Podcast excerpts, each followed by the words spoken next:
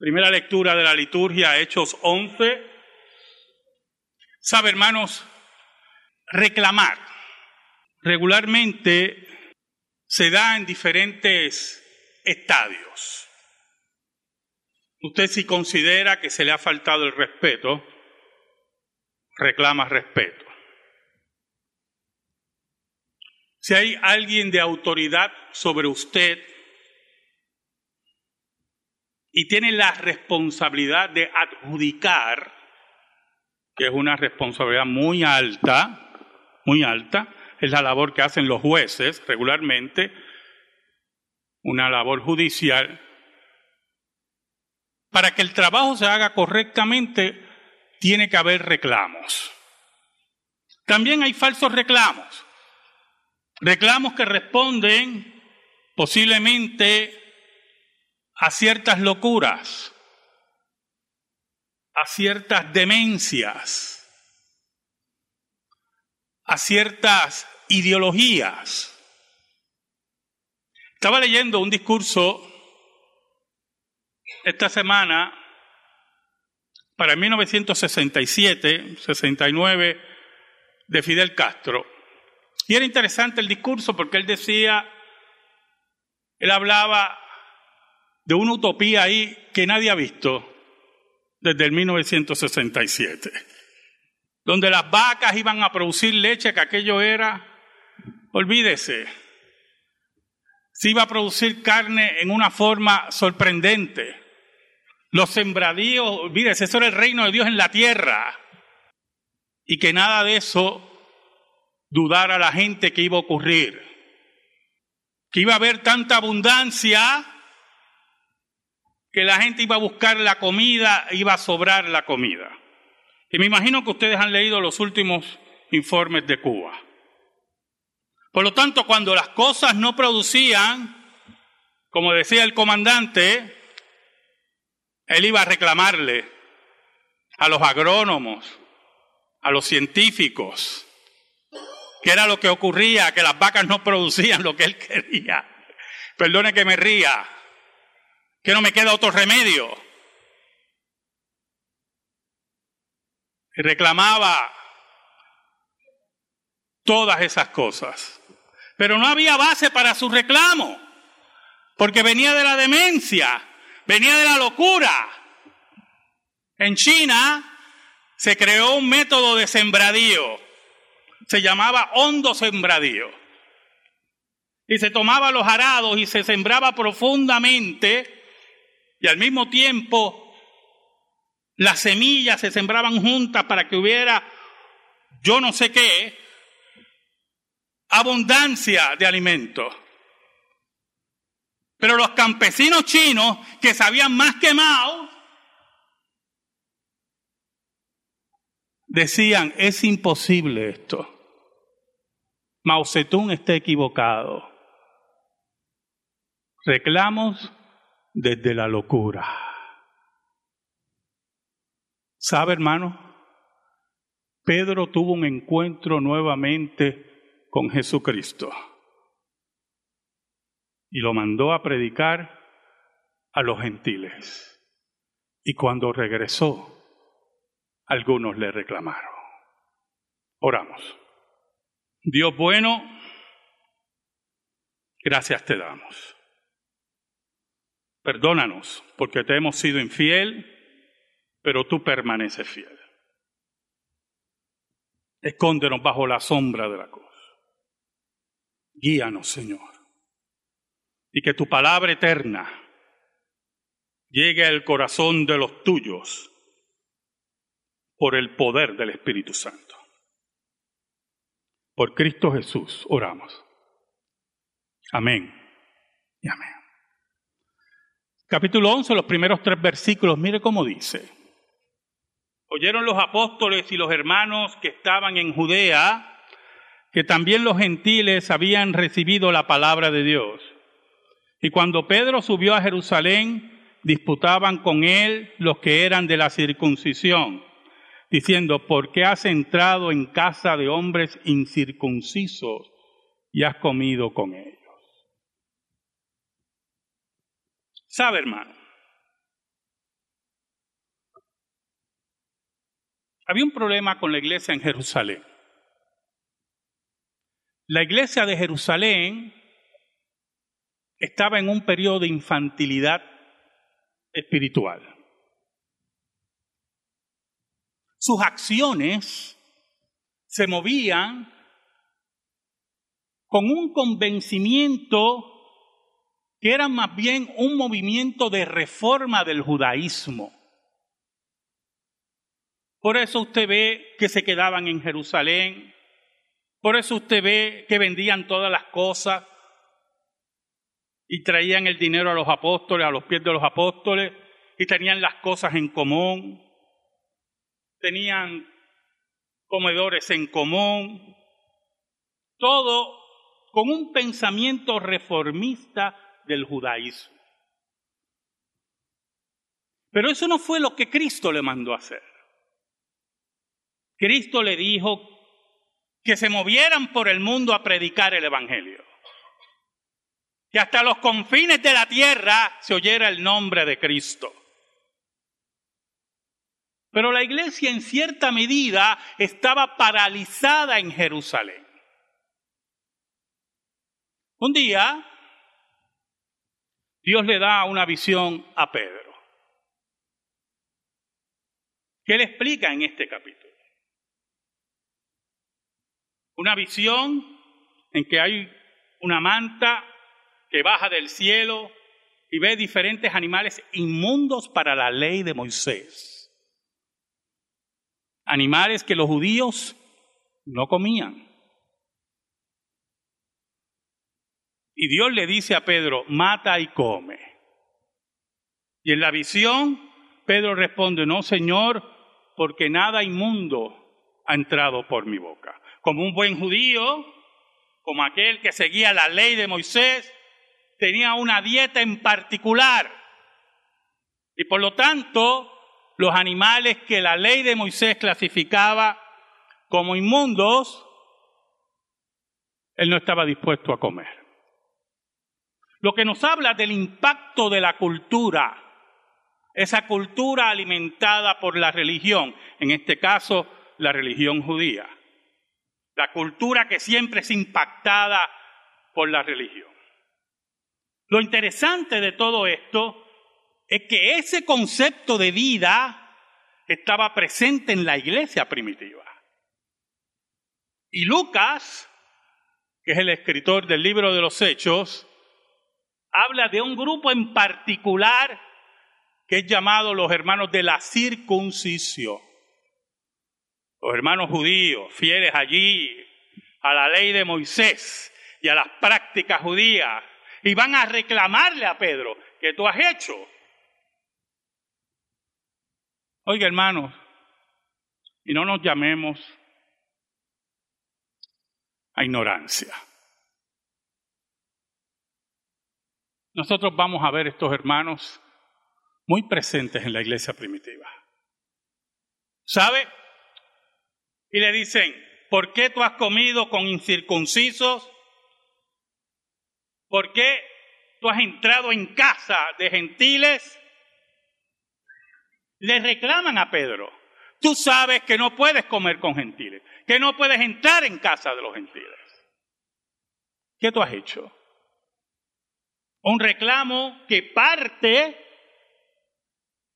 de las premisas interpretativas de los ancianos de no tocar nada de los gentiles.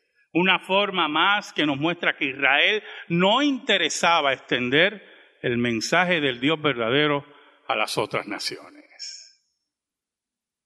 Una forma de ver que la promesa hecha a Abraham, que en ti serían benditas todas las naciones, Israel no la entendía. Por lo tanto, Pedro se encuentra con este grupo de la iglesia de Cristo que son muy fieles a la ley de Moisés y le reclaman a Pedro. Ahora mira los versículos del 4 al 6. Entonces comenzó Pedro a contarles por orden lo sucedido diciendo, estaba yo en la ciudad de Jope orando y vi en éxtasis una visión algo semejante a un gran lienzo que descendía que por las cuatro puntas era bajado del cielo y venía hasta mí. Cuando fijé en él, en él los ojos, consideré y vi cuadrúpedos terrestres y fieras y reptiles y aves del cielo. Entonces Pedro le va a explicar a esta gente qué fue lo que ocurrió. Estamos en una época donde el canon está abierto. La revelación especial escrita se alimenta de la revelación especial oral, de las visiones, de la visita de ángeles, la palabra de Dios oral. Y Pedro le explica a estos hombres, quiero que me escuchen primero. Es importante que me escuchen, porque mis acciones son movidas por Dios, por lo que Dios me indicó, por lo que Dios me reveló. ¿Sabe? En el día de hoy, siempre nuestras acciones deben ser según lo que Dios nos ha revelado en su palabra. Que caminemos en su ley, y solamente en su ley esperemos. Posiblemente cuando Pedro ve la visión, cuando Dios lo manda al lugar, Pedro no entendía. Y posiblemente cuando llega al lugar, que es un gentil, posiblemente Pedro tenía preguntas, pero había decidido obedecer la palabra de Dios revelada. Así debe ser nuestra vida. Posiblemente tengamos preguntas, pero si la palabra de Dios nos indica lo que tenemos que hacer, eso es lo que tenemos que hacer. Mira el versículo del 7 al 9. Y oí una voz que me decía, levántate Pedro, mata y come. Y dije, Señor, no, porque ninguna cosa común o inmunda entró jamás en mi boca. Entonces la voz me respondió del cielo, por segunda vez, lo que Dios limpió, no lo llames tú común.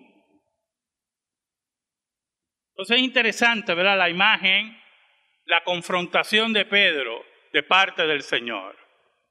Lo lleva al límite, principalmente a la dieta, a lo que los judíos trataban de guardar fielmente. Y ese es el problema del legalismo. Nos gusta guardar fielmente lo que es fácil, dejar de comer algo, no ir a este lugar, acciones negativas, no hago esto, no hago lo otro, y posiblemente eres enemigo de tu vecino o de aquel que te persigue, no perdonas al que no te... Y a eso sí fue lo que dijo Cristo que debemos seguir. La acción afirmativa por la ley de Dios. Pero Pedro era un hombre que obraba según la ley de Dios, la ley de Moisés.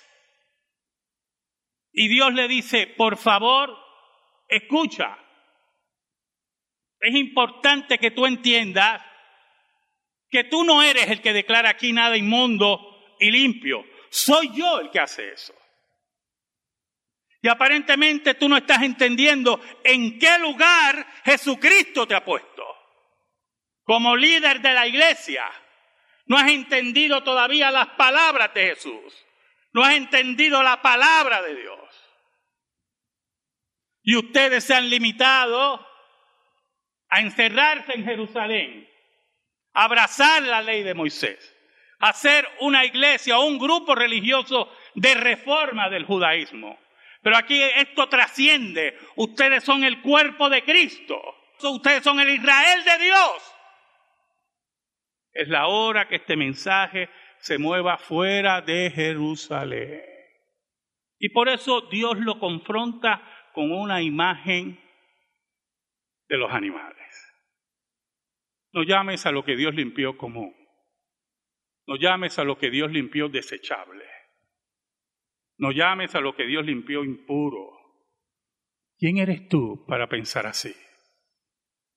Es la hora de entender el llamado de Cristo. Oiga, mire los versículos del 10 al 12. Y esto se hizo tres veces. Volvió todo a ser llevado arriba al cielo. ¿Sabe, hermano? Y no lo tome como fórmula, por favor. Aquí no hay fórmula. Pero regularmente en la escritura, cuando Dios quiere enfatizar algo a alguien, lo hace tres veces. Posiblemente es que la primera vez la gente queda un poco morona y no entiende. Y la segunda vez, como se le va aclarando los pensamientos, la tercera vez ya entiende. O posiblemente la primera vez la gente se resiste. No puede ser lo que yo estoy entendiendo. Y la segunda vez Dios se lo reitera. Y la tercera vez es que entiende. Pedro negó tres veces al Señor. no se olvide. Y Cristo le preguntó tres veces si me amas. Y ahora tres veces le dice a Pedro, entiende el mensaje. Entiéndelo. ¿Sabe? Escuche, hermano. Eso nos habla también de la misericordia de Dios. De los aspectos de nuestra personalidad. Cómo Dios no anula nuestra personalidad. Cómo Dios educa nuestra personalidad. Porque nosotros como reformados entendemos que Dios puede abrirle la mente a Pedro en la primera vez y hacerlo entender. Pero no es cuestión de anular la personalidad. Es cuestión de enseñar, de capacitar, de caminar en el dolor, que si Pedro tiene prejuicios, que si Pedro tiene preguntas, que se mueva en fe. Es la hora de caminar, es la hora de creerle a Dios, es la hora de obedecer, porque Dios no nos va a abandonar. Versículo 11 dice, y aquí, luego llegaron tres hombres a la casa donde yo estaba, enviados a mí desde Cesarea y el Espíritu me dijo que fuese con ellos sin dudar. Fueron también conmigo estos seis hermanos y entramos en casa de un varón. Miren estos dos versículos tienen mucho contenido doctrinal. Mucho contenido doctrinal. Número uno, el versículo 11 lo que viene es a confirmar la visión. Inmediatamente que Pedro recibe la visión, recibe la visita, recibe el mensaje. Hay alguien que quiere verte, alguien que quiere conocerte. Pero el versículo 12 nos habla de la personalidad del Espíritu Santo. Y el Espíritu me dijo que fuese con ellos sin dudar. El Espíritu Santo le habla y él dice, el Espíritu de Dios me habla. Las fuerzas no hablan, las personas son las que hablan. ¿Sabe? Una vez estaba leyendo un, tratadito de, los amigos de algunos de ustedes, los testigos de Jehová. Y ellos decían, interesante, mire, mire qué interesante. Ellos decían que cuando la Biblia dice que el Espíritu de Dios habla, regularmente lo hace a través de una persona. Que no es que el Espíritu Santo sea una persona, sino que la fuerza activa de Dios activa a otra persona para hablar. Lo que pasa es que yo no veo aquí a otra persona sino Pedro. Y Pedro es el que oye la voz del Espíritu y obedece la voz del Espíritu. Lo que pasa es que cuando usted está en doctrina falsa, regularmente tiene muchos huecos en su doctrina falsa. Y cuando usted conoce la escritura, sabe por dónde atacar esos huecos. Pero aún más, el otro aspecto doctrinal es la actitud de Pedro. Dice, me dijo que fuese con ellos sin dudar. ¿Y qué nos dice eso? Que Pedro tenía dudas. Que Pedro tenía interrogantes. Y muchas veces nos acercamos a la escritura nos acercamos a vivir la vida cristiana según la escritura y vienen las dudas y vienen los interrogantes. Y en ese sentido, nosotros tenemos que entender que el Dios que revela a Pedro estas grandes verdades es el Dios que revela toda su voluntad en la escritura. Es por medio de la escritura que nosotros tenemos que caminar sin dudar. Saber escoger pareja. Saber vivir en matrimonio. Saber criar a nuestros hijos tener buen testimonio en el trabajo, en nuestra familia, saber sobre todas las cosas a qué decirle sí y a qué decirle no según la escritura, sin dudar. Por eso el Espíritu de Dios recalca en Pedro en las preguntas que posiblemente tiene, le dice, ve con ellos sin dudar.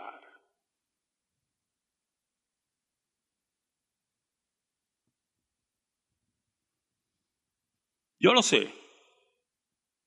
Yo sé que caminar sin dudar no es fácil. Se lo digo por experiencia. Pero hay que caminar. Hay que movernos. Porque si no lo hacemos, somos desobedientes. Y habrán resultados terribles para nuestra vida. Ahora, Pedro no fue solo. Seis hermanos acompañan a Pedro. Yo cuando leí esto, eso, una comitiva tremenda para. Y yo sinceramente creo, yo, no tiene que compartirlo, que Pedro iba a caminar sin dudar, pero le dijo, hermano, acompáñenme a ver qué es esto, ¿verdad? Yo voy para allá, pero vente, vente conmigo. Vamos a ver qué pasa aquí. Vamos a ver qué pasa aquí. ¿Sabe algo, hermano? No hay problema con eso. No hay ningún problema con eso. Problema es que te detengas, que te paralices, que la duda y la pregunta no permitan moverte en fe, no permita moverte en obediencia. Mire los versículos del 13 al 15 quien nos contó cuando entraron a la casa de este varón, que es Cornelio, quien nos contó cómo había visto en su casa un ángel que se puso en pie y le dijo, envía hombres a Jope y haz venir a Simón, el que tiene por sobrenombre Pedro. Él te hablará palabras por las cuales serás salvo tú y toda tu casa. Y cuando comencé a hablar, cayó el Espíritu Santo sobre ellos también, como sobre nosotros al principio. Escuche, mire esto, hermano, muy importante. Este hombre era Cornelio, era un gentil que seguía la religión judía, pero era un hombre muy dado a dar limosna, ayudar a las personas, a adorar al Dios de Israel. Y Dios lo había señalado desde antes de la fundación del mundo y le había dado esos dones para bendecir a las personas. Y en un acto, escuche bien, de soberanía de Dios. Esto es muy importante, yo hermano. Dios se revela a Cornelio para salvar. Y si usted no entiende la dimensión de eso, va a tener problemas. ¿Por qué Dios se revela a Cornelio? Por cierto, si Dios quiere salvar a todo el mundo, ¿por qué no se le revela a todo el mundo? ¿Por qué Dios manda un ángel, hermano, literalmente, un ángel, para que Cornelio mande a buscar a Pedro? Para que Cornelio oiga del Evangelio, para que su casa reciba la salvación y la vida eterna. ¿Por qué solamente a Cornelio? ¿Por qué a no todo el mundo? Segundo, hermano, el versículo 15 es muy importante para una doctrina correcta. Y cuando comencé a hablar, cayó el Espíritu Santo sobre ellos también, como sobre nosotros al principio. Muy importante eso. ¿Sabe por qué? Porque es importante que recalquemos que hay un solo Pentecostés. Oye, hermano, un solo Pentecostés. Y cuando Pedro afirma esto en el versículo 15, nos está diciendo que estamos frente a la extensión de ese solo Pentecostés. No es un segundo Pentecostés, no es un tercer Pentecostés. El Espíritu Santo ya está aquí. El Espíritu Santo está moviendo la iglesia. Por eso Pedro recalca como sobre nosotros al principio. No es algo diferente, no es un segundo Pentecostés, vuelvo a recalcar. Es el mismo Pentecostés, en la extensión de Pentecostés en los gentiles. Ahora, mira los versículos 16, 17 y 18.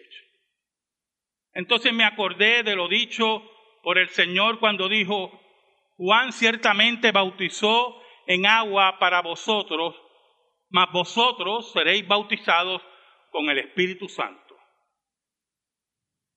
Entonces Pedro relaciona, escuche bien, las palabras de Juan con lo que ocurrió en la casa de Cornelio. Pero si usted estudia las palabras de Juan, que Cristo después cita antes de irse a los cielos, las palabras de Juan se referían a Pentecostés en Jerusalén. Por lo tanto, cuando Pedro la cita aquí, lo que está diciendo es que lo que ocurrió allí en Jerusalén y lo que ocurrió en casa de Cornelio es una extensión de ese Pentecostés. Y usted dirá, pero pastor, ¿por qué usted insiste tanto en eso? Oh, sí, yo tengo que insistir en eso. ¿Sabe por qué? Porque cuando el pentecostalismo no viene con los enredos doctrinales, todavía oigo gente por ahí pidiendo un segundo Pentecostés y un tercer Pentecostés, como si el primer Pentecostés fue qué? ¿No sirve? ¿Está agotado? ¿Está tullido? El cumplimiento de la profecía no se realizó. Cuando hablamos de segundos y terceros Pentecostés, en el siglo XIX, a finales del siglo XIX le llamaban la lluvia tardía. La llegada de la lluvia tardía. Cuando hacemos esas aseveraciones de índole doctrinal,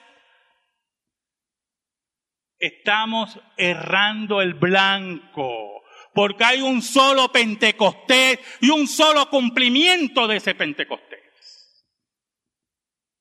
Ahora, el versículo 17 dice, si Dios pues les concedió también el mismo don,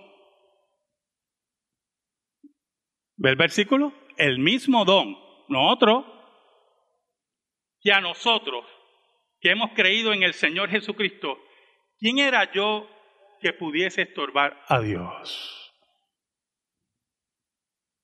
¿Cómo yo voy a estorbar a Dios? ¿Con qué autoridad? Si allí estaba presente el Espíritu de Dios, si allí estaba la extensión de Pentecostés. El versículo 18 es el que más me preocupa. Es algo que tenemos que entender sobre los reclamos, hermano. Sobre los reclamos. Versículo 18 nos dice, entonces, oídas estas cosas, callaron y glorificaron a Dios diciendo. Callar. Callar, hermano. Hay muchas formas de callar. Usted puede callar porque ha sido vencido por los argumentos, pero sigue creyendo lo que le da la gana. Eso yo lo veo todos los días, ¿oyó? Todos los días. La argumentación puede ser poderosa, muy poderosa, muy poderosa, pero callan pero no cambia. Usted puede callar porque quiere meditar en esas cosas. Debo pensarlo mejor. He aprendido algo, pero quiero pensarlo mejor. Usted puede callar porque tiene un plan maquiavélico. Ah, no hay problema. Porque yo te cojo bajando y lo dice usted por dentro. Lo que pasa es que muchos de nosotros ya bajamos. Y había un problema con esta gente, oye hermano. Esta gente cayó y posiblemente glorificó a Dios, pero no estaban convencidos. Y cuando llegó el concilio de Jerusalén, dice la Biblia que no tuvieron una discusión pequeña los judaizantes que estaban presentes en la iglesia, que están presentes en la iglesia hoy, que nos quieren imponer reglas ya caducas, ya cumplidas, las sombras de lo que había de venir, siempre están pululando por ahí. Y tenemos que entender, escuche bien hermano, que aquí no va a haber contienda pequeña. Porque Pablo no la tuvo pequeña y nosotros tampoco. Porque aquí está la gloria de Cristo envuelta. Aquí está el sacrificio de Cristo concluido. Aquí está el cumplimiento de la ley en la persona de Jesús. Y cuando los judaizantes modernos nos quieren imponer sus reglas y sus dietas y sus días, pertenece a este grupo que cayó, pero no cambió. Y le hicieron daño a la iglesia. Y Pablo tuvo que escribirle a la iglesia de Galacia, porque habían judaizantes entre ellos que destruían a la iglesia de Cristo. Pablo tuvo contiendas poderosas contra ellos. No nos engañemos cuando alguien calla. Lea la cara, hermano. Las facciones son muy importantes, como yo lo hago aquí muchas veces. Dime, ¿cuál es tu pregunta? No, porque, bueno, la cara me dice que tienes una duda. Y Pablo los leyó. Y Pablo sabía quiénes eran. Y Pablo los combatió. Dice el versículo 18, entonces oídas estas cosas callaron y glorificaron a Dios diciendo, mire cómo decían, y aquí habla mucho de su pensamiento. De manera que también a los gentiles ha dado Dios arrepentimiento para vida. Mire, ellos ni le pasaba por la cabeza que eso podía ocurrir. No le interesaba. Ellos tenían una religión, una secta que era una reforma del judaísmo. Y Dios tiene que intervenir con su palabra en milagros portentosos en esta época que el canon está abierto para que ellos entendieran, pero muchos no entendieron. ¿Sabe algo, hermano? Cuando alguien reclama, tiene que reclamar con autoridad, tiene que reclamar con documentos. Pero cuando es reclamo en la iglesia de Cristo, tiene que reclamar con la palabra de Dios abierta. Si la palabra de Dios no está abierta, no nos interesa su opinión. Amén. Gracias te damos, Señor. Te pedimos, Señor, en el nombre de Jesús, que tu palabra, tu santa palabra, sea depositada en nuestros corazones por el Espíritu de Dios. En el nombre de Jesús. Amén. Estamos en silencio, hermano.